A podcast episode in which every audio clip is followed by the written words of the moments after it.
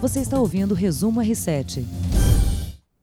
Olá, nosso podcast Resumo R7 com as principais notícias dessa quinta-feira começa agora. E sextou, Heródoto Barbeiro. Finalmente sexta-feira.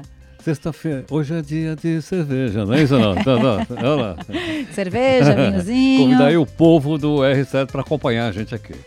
Vamos então, antes de sextar, a gente vai ao resumo do que é notícia o ministro Sérgio Moro estabeleceu regras para a proibição de entrada de estrangeiros no país, deportação e repatriação de pessoas. A portaria foi publicada hoje no Diário Oficial da União que muda com essa portaria?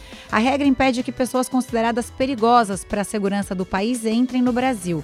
Permite também repatriação e deportação imediata dessas pessoas classificadas como perigosas ou que tenham praticado atos contra a Constituição brasileira, atos terroristas, tráfico de drogas, pessoas ou armas, ou que tenham histórico de violência em estágios.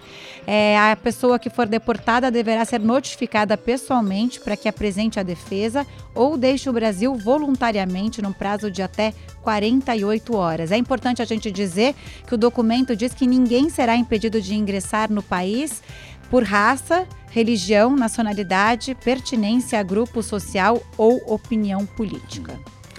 Só um detalhe para a gente acrescentar: isso não vale para brasileiro, né? Vai deportar brasileiro? Não, brasileiro, de acordo com a Constituição do nosso país, não pode ser deportado. Agora, é o seguinte: isso já existe em vários países do mundo. Quantas vezes já ouvi pessoas pegaram um avião, foram para os Estados Unidos com visto de entrada, chegou no aeroporto e os caras disseram: Sabe que eu não gostei da sua cara? Pumba, mandava o cara embora no avião seguinte. Na Inglaterra, que não precisava de visto por enquanto, mesma coisa. Então, isso é muito comum em alguns países do mundo dizer: olha, uma pessoa que é, a gente não tem confiança nela aqui, e mandava, mandava de volta. E isso, de certa forma, chamou a atenção, porque tinham três caras lá no Paraguaios, aqui, que estavam envolvidos com questões da justiça paraguaia e estavam escondidos aqui no Brasil. Aliás, estavam exilados aqui no Brasil e eles foram mandados de volta. Então, eu acho que o Brasil está se adequando a uma legislação internacional, não é só aqui, tem no mundo inteiro. Só facilita o processo. Só facilitou o processo. Agora, o que a gente precisa descobrir aí? O que é uma pessoa perigosa? Como enquadrar, né? Ou classificar a pessoa como, como perigosa. Como é que é perigosa? Eu acho que eu teria que ter uma ter um histórico dessa pessoa. Não posso chegar olhar para uma cara de uma pessoa estrangeira e dizer, o senhor é perigoso, pode ir embora. Lá? Eu acho que tem que ter um processo, tem que ter alguma Muito coisa. Muito bem documentado, aliás. Na é verdade? Então, vamos ver. O Brasil enviou aos Estados Unidos a sugestão do nome de Eduardo Bolsonaro como embaixador do Brasil em Washington. O ministro das Relações Exteriores, Ernesto Araújo, formalizou o primeiro passo da indicação hoje. É, o, o, a consulta ao país onde fica a embaixada foi enviada aos Estados Unidos, né? E mesmo com essa indicação formal, o governo ainda pode desistir. Pode. Da, pode desistir. Pode, como aconteceu aqui no Brasil. Me lembro que, não sei se foi no governo Dilma, que Israel eh, nomeou embaixador e o governo brasileiro não aceitou. Então o embaixador voltou para Israel e Israel ficou um tempo sem embaixador aqui no Brasil porque o, a, a, o governo não aceitou. O governo pode aceitar ou pode não aceitar. Detalhe, basta isso para o Dudu, Dudu, não, Eduardo, desculpa. Para o Dudu, né? É, ir para Washington, não. O, o, o, Bolsonaro vai ter que mandar para a Comissão de Relações Exteriores do Senado, que o voto é secreto, tem que ser aprovado, aí vai para o plenário onde o voto é secreto, e aí se ele passar pelo Senado, ele irá para Washington. Será? Vamos ver, quem viver verá. Uma boa notícia aqui para nós brasileiros: o Brasil e a Turquia são os únicos países que adotaram todas as medidas indicadas pela Organização Mundial da Saúde para reduzir o tabagismo. Quando tem que criticar, a gente critica e quando tem que elogiar, a gente elogia. Essa a informação saiu hoje, é um relatório da OMS, e as ações vão muito além da, daquelas imagens de alerta, de advertência nas caixas de cigarro. Em nota, o Ministério da Saúde informou que entre os 171 países que aderiram às medidas globais da OMS, apenas o Brasil se juntou à Turquia como as duas únicas nações do mundo a implementarem ações governamentais de sucesso. Isso inclui tributação sobre o tabaco, políticas de prevenção e proteger a população contra a fumaça, né? Que é o fumante passivo. Não tem coisa mais chata. É o chamado fumacê, né? fumacê. Mas sabe um detalhe interessante? Você falou para elogiar, claro. O Brasil tem menos de 9% da sua população que fuma. Olha que legal. há uns anos atrás era quase 30. Nós conseguimos reduzir para 9. Ainda é muito, porque se você. Vou, vou falar 10, vai para ficar mais fácil entender. Nós somos 200 e tantos milhões, então ainda tem 20 milhões de fumantes no Brasil. O que é muito. É muito, é muito fumante. Mas eu acho que nós demos um passo muito, muito importante, que foi, uh, por exemplo, não poder fumar em lugar fechado. Na Turquia pode. Você lembra que a gente ia em restaurante aqui? Ah, na Turquia pode. Hoje, na, você falou que a Turquia vai indo bem? É. Na Turquia pode fumar no restaurante. Paris, França também. Então, é no, no Líbano também, fuma. você fuma dentro do restaurante. Lugar fechado. Aqui você não fuma em lugar fechado. Não fuma, nem nas empresas, né? Nem na empresa, tem que ir na rua para fumar na tem rua. Que na, Ela, tem que ir pra rua que, fumar, não tem mais isso. fumódromo, né? Porque é, antes ficava uma parte da, da empresa cheirando a cigarro e realmente as pessoas que passavam perto inalavam aquela fumaça. É uma medida protetiva muito boa. Agora, você falou de 9% no Brasil, né? O percentual de fumantes na população, a média, a meta global é de 15%, ou seja, a gente bateu a meta. Batemos a meta, não, estamos indo muito bem. Eu acho que a política brasileira da, do, do, Ministério da Saúde, eu nem vou dizer nome de gente, que isso aí é, é muito bom. Agora, você vê que tem alguns países do mundo que fumam muito. Muito. O Líbano fuma muito, a China fuma muito, a Turquia fuma muito. E o pessoal lá, tem aquele problema de câncer de boca, câncer de língua, câncer de pulmão, que é um negócio gravíssimo, gravíssimo. O Brasil está num seleto grupo que só tem 23 países de ações e apoio para quem quer parar de fumar. Não sabia que a gente tinha é, uma ação tão efetiva. Mais de um milhão de brasileiros, um milhão e seiscentos mil brasileiros fizeram tratamento para parar de fumar na rede pública Legal. entre 2005 e 2016. É bom a gente saber que a rede pública oferece esse tipo de serviço. Legal, 91% ali é na porta bom. dos ambulatórios. Exatamente, é muito bom. Isso é realmente uma coisa muito legal que nós temos aqui. Na contramão, agora, o cigarro eletrônico. O cigarro eletrônico está preocupando muita gente. A Organização Mundial de Saúde já condena aquele vaporizador, assim como condena o cigarro normal.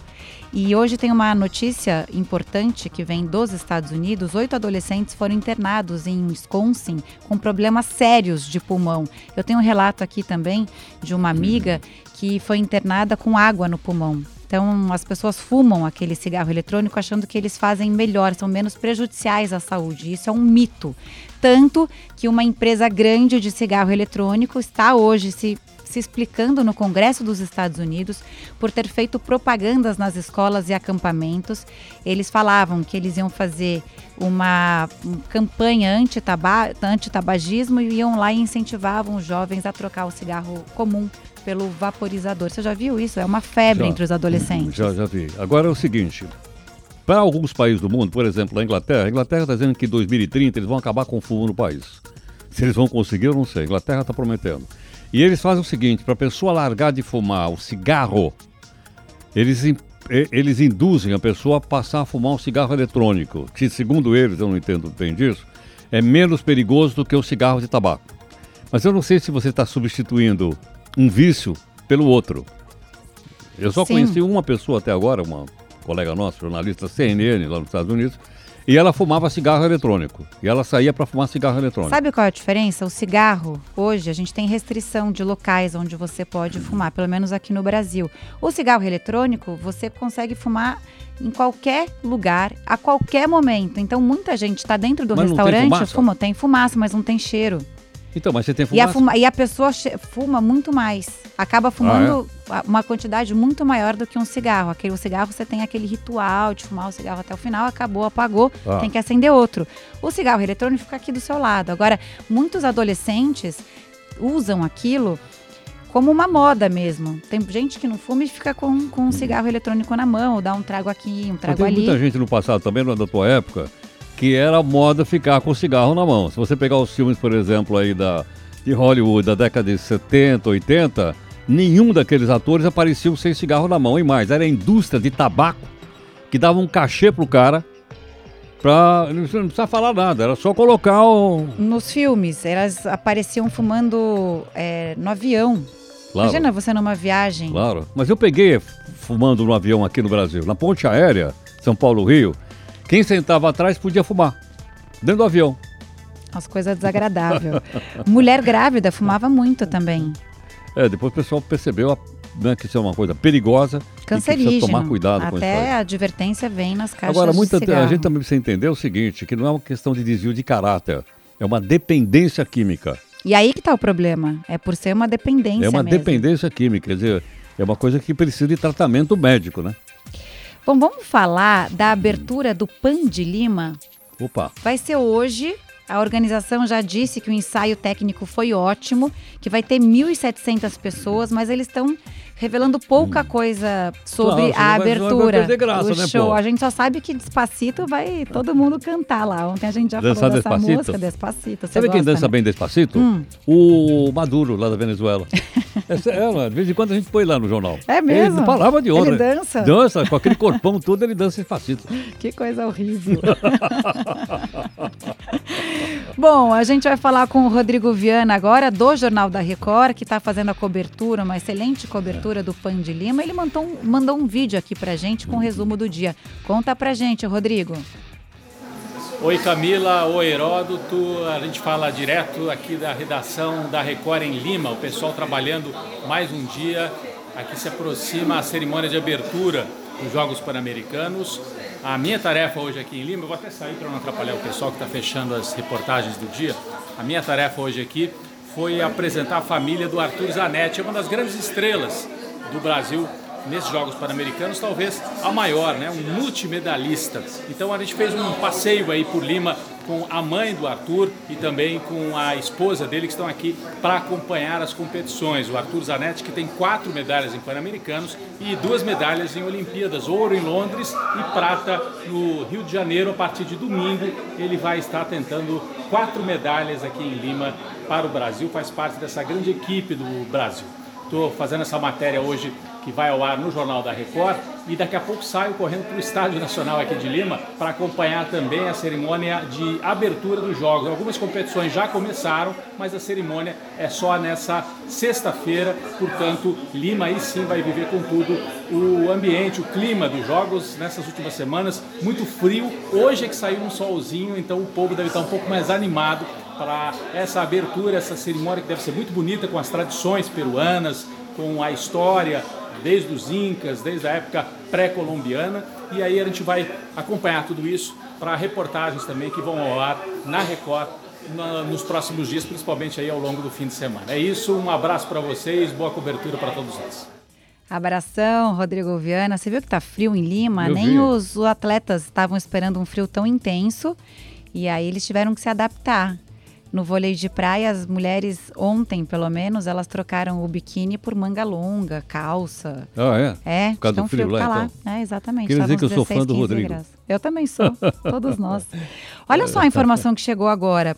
Os criminosos que fizeram aquele assalto no aeroporto de Cumbica ontem, levaram 750 quilos de ouro, eles gastaram um milhão de reais no plano para roubar o ouro em Cumbica. Quer dizer, eles investiram para fazer o assalto. O plano foi iniciado com uma ambulância atravessada na rua e os policiais falaram que eles veem semelhanças com série de TV. A gente brincou aqui ontem, Como é que chama a série? Casa de Papel. e aí, o- hoje, o integrante da cúpula de inteligência da Polícia Civil de São Paulo falou: esse pessoal com certeza assistiu a Casa de Papel. Olha só que loucura, né? Mais uma Agora, vez. uma suspeita a também ficção. que esse mesmo pessoal foi o pessoal que assaltou o aeroporto de Viracopos. Teve um assalto lá, teve outro assalto no Rio de Janeiro. Acho que esses caras se especializaram em assaltar aeroporto. São os mesmos? A polícia suspeita que sejam, ainda não está confirmado. Então, a comparação né, com essa série em que, a, que o bando de ladrão foi apelidado com codinome de, de cidades, até tem vários memes Qual- qual hoje nome? na internet. Não, da Casa de Papel, né? Que Ah, tem o Rio, tem, Ah. é, exato, tem o Rio, o, o Berlim, lembra?